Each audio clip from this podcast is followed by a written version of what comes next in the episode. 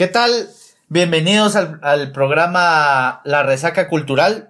Les saluda Oscar Méndez, mejor conocido en los barrios bajos de Ciudad de Guatemala como El Chango.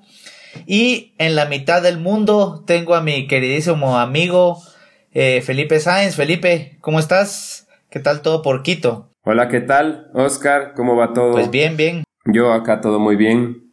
Todo muy bien, todo muy bien. Qué bueno, Felipe. Todo positivo. Bueno, así parece vos. bueno, Felipe, eh, por ser el primer programa, creo que lo que deberíamos hacer es contarle un poco a la gente que nos está escuchando de qué va este, este podcast. Eh, realmente, pues para poner un poco de contexto, eh, Felipe fue el que me, me contactó, me dice, mira, Oscar, ¿por qué no hacemos un podcast, hablemos sobre gestión cultural. Creo que hay muy pocos o nulos eh, programas que hablen precisamente de esto. Al principio me pareció una idea, pues, un poco osada, he de decirlo, Felipe, y también un poco, eh, pues, pretenciosa, porque, pues, honestamente, te digo, no, no, no es como que yo sea el, top gestor cultural de Latinoamérica, pero al final dije, bueno, podemos hacer algo, algo irreverente, podemos hacer algo con, con nuestro estilo, ¿verdad? ¿Verdad, Felipe?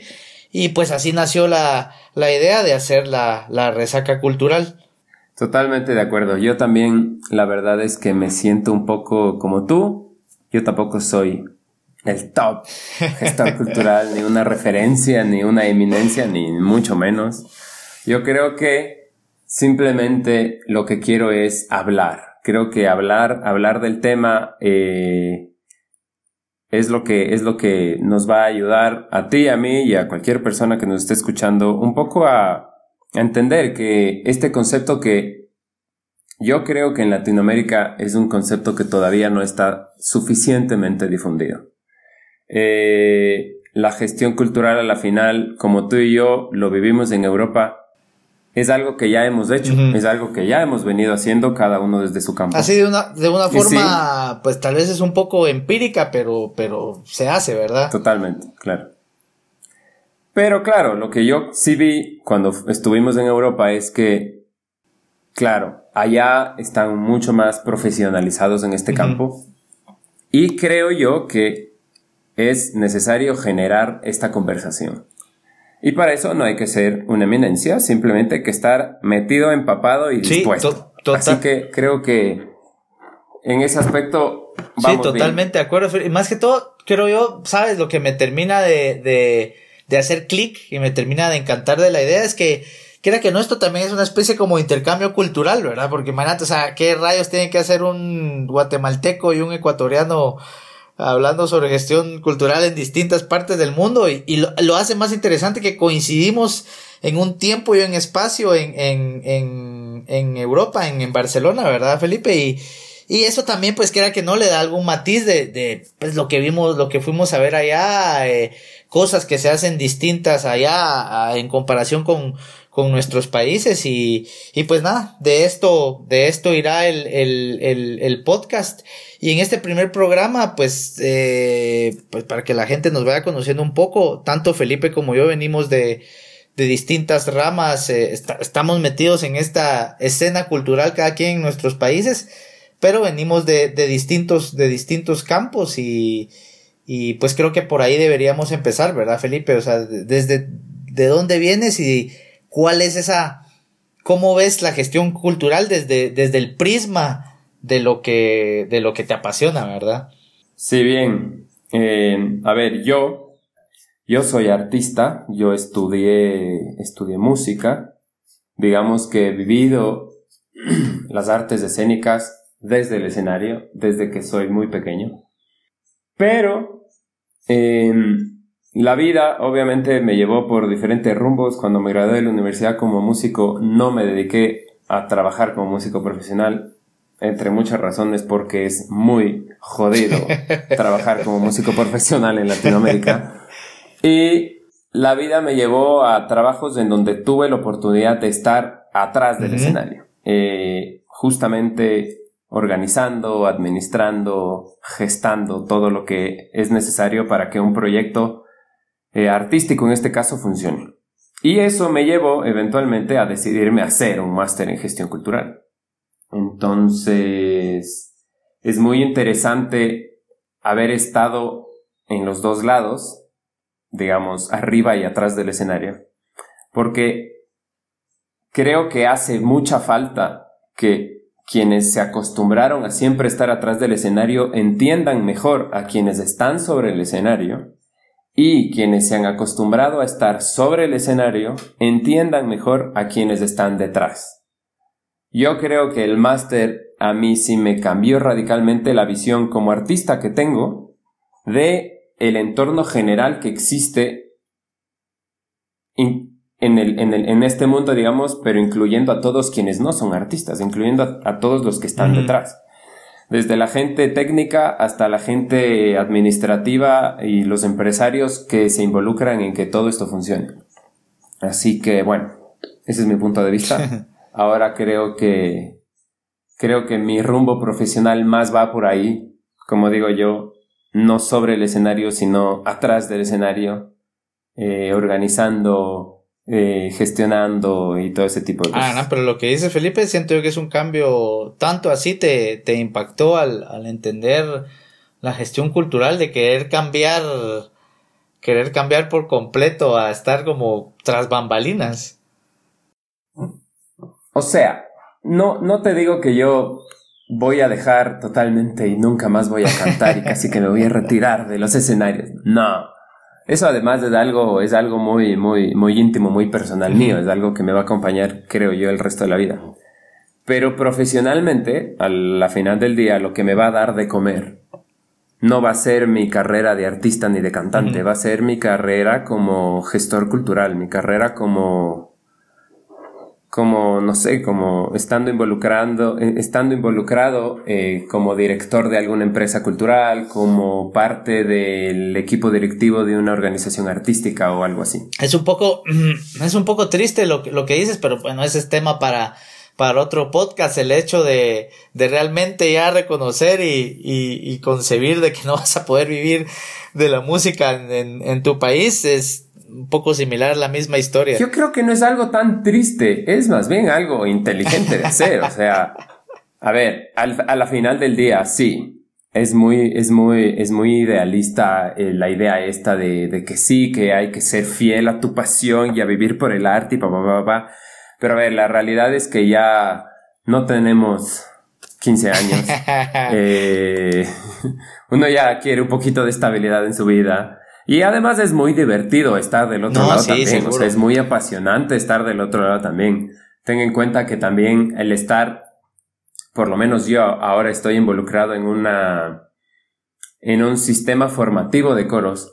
Y estar en la parte formativa, educativa de las artes también eh, implica un, un tema bastante apasionante sobre el estar involucrado ahí. A lo que me refiero es que a veces yo digamos que he preparado un grupo de artistas para una obra en particular y el momento en que ellos suben al escenario, chuta, yo a veces hasta estoy más nervioso que cuando yo estoy en el escenario. Tengo esa emoción y esa pasión hasta más intensamente porque, porque a la final, si es que yo fui parte del proceso educativo de esos artistas que ahora están arriba, eh, como que tengo una responsabilidad inclusive hasta más grande de si es que yo estuviera ahí, ¿me entiendes? Es, es, bien, es, es, es, muy, muy apasionante. entiendo ese tipo de, de, adrenalina. Estoy parcialmente de acuerdo, pero ese, como te digo, es, es otro tema, es, es otra tela que cortar. bueno, yo de, mi lado, pues eh, eh, soy comunicador, eh, publicista, publicista profesional. Eh, me dediqué bastante tiempo a, a eso, eh, todavía lo hago, no estoy completamente desligado, pues como, como tú dices, de, de algo hay que, de algo hay que vivir, ¿verdad, Felipe? Y, claro, claro. y pero a raíz de eso, afortunadamente, ese, ese mundo, ese, ese mundío de la, de la publicidad, me dio la oportunidad de conocer a gente muy talentosa en distintas ramas, o sea, en diseño gráfico, en ilustración, en producción, eh, etcétera. Eh, y, a, y, a, raíz de eso, pues eh, aquí en Guatemala eh, tengo un proyecto que se llama que se llama Capiusa, que pues ya llevamos un, un tiempo con eso. Inició como, como una revista. y mira, 15 años más tarde, te puedo decir que, que es una especie de, de híbrido entre muchas cosas, eh, que pues paró siendo ahora una, una empresa de, de gestión cultural y todos los, los proyectos, las cosas que hemos realizado han sido de autogestión. Eh, porque pues no, no, ahora que, que lo pienso, o sea, no, no, no es como que digas, ah, bueno, voy a contratar a X o a Y o a esta empresa o a esta persona para que me haga específicamente un proyecto de gestión cultural. Estoy hablando de, imagínate, nosotros empezamos con esto en el 2000, la revista empezó en el 2006, pero en el 2007 fue cuando realmente empezamos a hacer eventos culturales. Eh, hicimos un, un propio festival de, de diseño. Pero en ese entonces te digo, o sea, ahora hablar de gestión cultural, pues eh, no te digo que es como más conocido, porque no sé si te pasará que hay gente que se te queda así como, ok, ¿qué es eso? Te preguntaron seguramente de qué, de qué rayos trataba el máster que fuiste a, sacar, o sea, es, ¿verdad? Entonces, pero imagínate, retroceder 14 años atrás y pues nosotros realmente hacíamos los, los eventos eh, mucho por, por, por sentido común. Y me pasó muy similar que a vos de, de pues encontré eh, este máster que, que cursamos juntos. Y dije, bueno, o sea, yo sé que empíricamente lo he hecho durante muchos años, pero pues hay que profesionalizarse, ¿verdad? O sea, hay que, hay que quitar el... Tal cual. Eh, a veces eh, no quiero generalizar y porfa, la gente que me va a escuchar no me va a crucificar, pero generalmente los latinoamericanos tenemos ese mal de nombre, si yo ya lo sé, ¿para qué lo tengo que estudiar o por qué tengo que profesionalizarme? Y no es así, ¿verdad? O sea, vos sabés que allá pues abrimos la mente a muchas más cosas. Y pues Capiusa ahí sigue tratando de hacer eventos de, de gestión cultural, pues, ¿cómo te diría? Alternativos, un poco rebeldes e incluso, pues, irreverentes, ¿verdad, Felipe? Y, te puedo decir que desde aquí de Guatemala, afortunadamente, después con el tiempo, pues, me di cuenta que habían otras personas que sean, o sea, hay hay un puñado de, de, gestores culturales aquí en el país que están haciendo cosas interesantes, pero que no nos conocíamos porque era un escenario, o sea, no, no teníamos como el, no concebíamos lo que estábamos haciendo, ¿me cachas? O sea, eh, lo hacíamos por, porque nos apasionaba y como te digo, por, por tener ahí un sentido común y resulta ser que, pues, ya eh, hacíamos gestión cultural sin saber, como sin ponerle ese, ese, ese calificativo, ¿verdad? Ese, ese nombre. Tal cual. Y, y sí, aquí el, el, el, panorama, el panorama, como te digo, me cambió mucho eh, después de ver de que había muchísima más gente haciendo, haciendo esto. Eh, hay una escena aquí que, bueno, ahora por obvias razones, por todo esto de la pandemia, que está un poco eh, estancada y, y creo que ese es un, será seguramente un tema interesante para, para otros podcasts, porque pues eh, en general en el, en el mundo siento que esa es una de las industrias que más ha sido golpeadas, el, el, la, la, cultural. Claro, claro, claro. Y, pero antes de eso, o sea, haciendo como un paréntesis, eh, quitando la pandemia, eh, afortunadamente había muchos, muchos gestores culturales tratando de hacer cosas interesantes y por sus propios medios, ¿verdad, Felipe? O sea, aquí el apoyo cultural es, eh, entre nulo, escaso y poco. claro, sí, sí, eso, eso creo que se repite a lo largo de Latinoamérica con sus diferencias, ¿no? Pero eh, acá en Ecuador algo, algo se ha hecho. Eh, siempre, siempre, yo personalmente siento que siempre del lado público nunca se ha hecho lo suficiente y siempre las intenciones han sido más más parafernalia que reales acciones y beneficios, pero sí, la situación de la pandemia, si a alguien le ha dado duro es, es a nosotros, ¿no? Porque como que se ha, se ha reducido todo a lo esencial y con esa excusa se ha dejado de lado a la cultura con la excusa de, a la cultura y al arte con la excusa de que no son esenciales y con la excusa de que a la final son industrias que no generan tanto valor. Y creo que... Cosa que es debatible y discutible, ¿verdad, Felipe? O sea... Claro, claro, claro. Entonces, bueno, para eso estamos, ¿no? Justamente para hablar de... Para hablar de... de, de esto y de a mí personalmente, de cómo me abrió la cabeza y cómo me abrió la mirada el, el, profesionalizarme en este campo, en el sentido de ver que realmente la cultura ni es descartable ni no genera valor, de hecho es bien manejada, puede generar muchísimo valor económico y todo, así que que bueno, por ahí, por ahí va, por ahí, por ahí va la cosa, ¿y cómo, creo ¿y cómo hasta ahora has, has eh, porque es interesante como para poner un, eh, va a ser una comparativa, o sea, yo sé que no, nunca es bueno comparar, pero, pero para hacer algún tipo de paralelismo, eh, ¿cómo has hecho hasta ahora la gestión cultural en, en Quito? O sea, personalmente, porque supongo que has, has tenido que realizar proyectos ahí sí que con tus propias pistolas. Sí, bueno, eh, era, es, es, bastante como tú dices, ¿no? O sea, uno, uno, uno regresa a ver y se da cuenta que ha estado haciendo gestión cultural ya algunos años. Y claro, es un poco haciendo lo que el sentido común te dicta. Eh, yo siempre tuve claro que esta noción de que, a ver, de que algo que se descarta, yo veía en el medio que se descartaba mucho de lado la parte económica y financiera, como que muchas veces hay, había proyectos o he visto proyectos culturales y artísticos que decían, ve, con que paguemos los costos está suficiente porque a la final el objetivo de ni sé qué, de ni sé cuánto. Es la típica bandera de hagámoslo por amor al arte, vamos. Exactamente. Que, que, que, sí es parte, pero siento yo que no debes, o sea, al final, pues a, a lo que aspiramos nosotros como gestores culturales, o sea, no es ser millonarios, porque si te metiste a esta industria, como nos dijeron, incluso en, en, un país donde tienen muchísimos más presupuestos, aquí no vas a hacer dinero. Pero al menos, al menos vivir de lo, de lo, de lo que te gusta, ¿verdad, Felipe? Exacto. Y yo creo que se reduce en un concepto súper simple. Que yo esto lo aprendí literalmente en, ahí en la clase con el, con Miquel Bastons.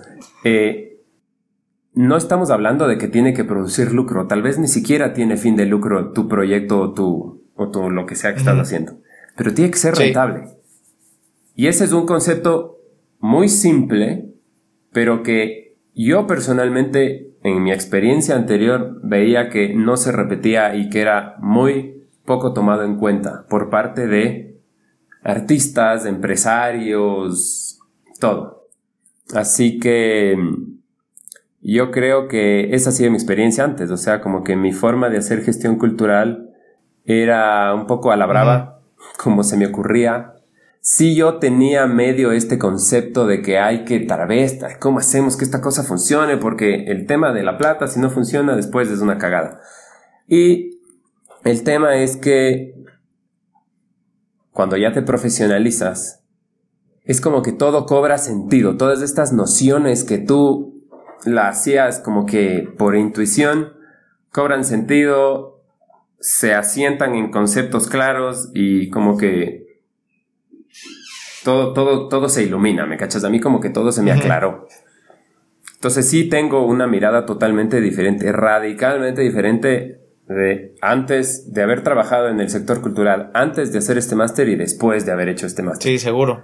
Porque eh, principalmente lo que el máster te da es herramientas que te permiten trabajar mucho más eficaz y eficientemente. Así que, no sé, esa ha sido como mi experiencia. No sé cómo lo ves pues tú. Pues mira, a mí, yo creo que la gestión cultural, o sea, es, es un concepto que, que aclaré muchísimo después de esta, eh, esta experiencia en, en Europa. Yo creo que ahora tengo claro que la gestión cultural eh, si bien se siente como algo, una rama administrativa, es que hablas de gestionar y casi que sienten que debería ser un, no sé, eh, saber mucho de, de administración, que lo debe saber, pero yo siento que va más en, en, creo que se trata más como de gestionar emociones humanas, ¿verdad, Felipe? Y creo que hoy en día, claro. creo que hoy en día realmente el, el, el fuerte, o sea, lo que se tiene que, a lo que se tiene que es, eh, aspirar, es a crear eh, experiencias.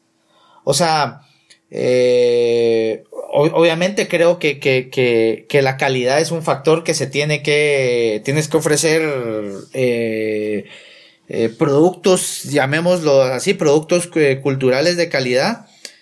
pero creo que hoy en día el, el verdadero valor de la gestión cultural, y esa es una opinión muy, muy personal, está en poderle ofrecer a las personas experiencias, o sea, que salgan de tu, qué sé yo, de tu concierto, de tu obra de artes escénicas, eh, de tu exposición, de tu exhibición, ponerle el nombre que quieras, pero que salgan como fueron a vivir una experiencia que, que de alguna manera los marcó, que salgan y que digan, ah, esto me, me, me, me movió algo dentro de mí, ¿sabes? O sea, al final, eh, lo que pasa es que a veces no, no digo que siempre, pero a veces pecamos en, en, en, decir, bueno, no, este es el producto que hay y esto es lo que la gente me tiene que consumir y listo, ¿verdad, Felipe? O sea, y, creo que ya no va, ya no va más de eso. O sea, yo creo que la gente ahora eh, también es un poco más, eh, también es un poco más, más celosa en, en, ese sentido. Eh, de, de, saber en dónde, en dónde va a invertir en su entretenimiento cultural, si lo queremos llamar así. Y ya se lo piensan más de decir, bueno, o sea, ¿qué me va a dejar A? ¿Qué me va a dejar B? Y creo yo que el reto, el reto ya era un reto prepandémico y ahora lo tiene que ser más un reto pospandémico cuando veamos, pues no sabemos hacia el mundo está cambiando y, y, en qué va a terminar eh, eh, la, la, nueva normalidad en cuanto a, a, a cultura se refiere. Pero creo yo que el, que el gran estandarte va a ser, ok, tenés un evento de calidad, eso ya tiene que ir como de cajón, pero lo que te tenés que preocupar, o sea, lo, que realmente tenés que pensar es qué tipo de experiencia le vas a dar a tu, a tu público, o sea, qué, qué, qué es eso que les va, que les que les va a mover su, su corazoncito, ¿verdad, Felipe? Sí, sí, sí, ahí estamos totalmente de acuerdo. Y, y yo creo que esto es algo... Em, yo no creo que es algo necesariamente malo, yo más bien le veo con, un lado bastante optimista, en el sentido de que eh, yo sí creo que la cultura y las artes, a la final, eh, por el medio en el que vivimos y por la forma tan masiva en que se difunde todo por internet, o sea, tú puedes escuchar música, tienes acceso a toda la música que quieras, a todas las películas que quieras, a todo, a todo lo que tú quieras en, en internet. Entonces hay que centrarse justo en eso, en las experiencias, en cómo desde, la, desde el arte y desde la cultura eh, vendemos experiencias. O sea, a la final eso es lo que yo creo que va a dinamizar nuestro sector en los años venideros. Sí, eh, totalmente de acuerdo. Y bueno, ya para ir finalizando este primer programa, Felipe, me dio muchísimo gusto platicar con, con vos. Espero que a la gente eh, nos vaya dando una, una oportunidad para seguirnos eh, escuchando. Ahorita pues tratamos de, como de manera introductoria, por ser el, primer programa, de platicar un poco de, de nuestros perfiles como, como gestores culturales y, y profesionales y lo que, lo que hemos venido haciendo en nuestros respectivos países.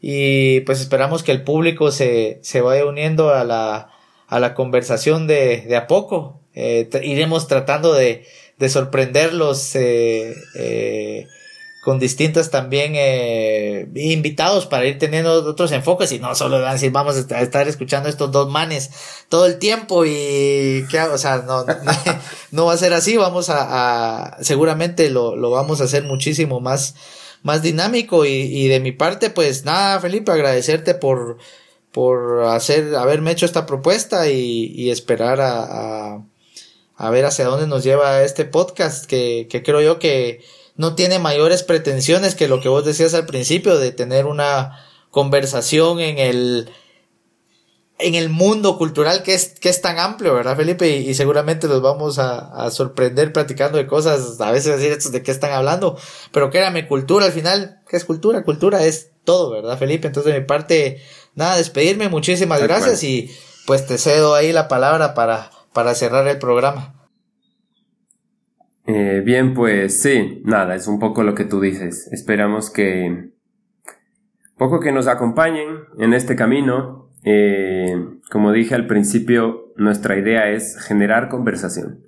El mundo de la cultura es muy amplio y muy diverso, pero al mismo tiempo eh, cada sector y cada área de la cultura todas, entre todas, comparten muchas cosas en común. Y por eso justamente entre los gestores culturales te vas a encontrar gente como Oscar, que viene de la comunicación, como yo, que vengo de las artes escénicas, pero también con gente que viene de la arqueología, con gente que viene de, las artes plásticas, con gente que viene del cine. Eh, y todos compartimos muchas cosas en común. Eh, nuestras diferentes áreas de trabajo comparten muchas cosas en común.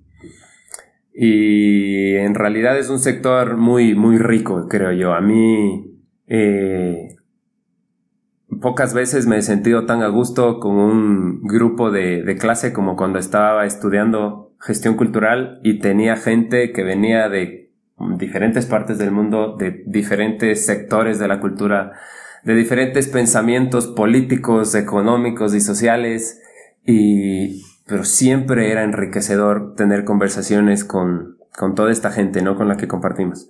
Así que bueno, justamente esperemos entre, entre los próximos programas tener invitados que puedan aportar a la conversación y a dinamizar un poco, ¿no? A que no se aburran de este par de perfiles que les hemos chantado. Así que bueno, muchas gracias eh, por habernos escuchado. Esperamos que nos sigan acompañando.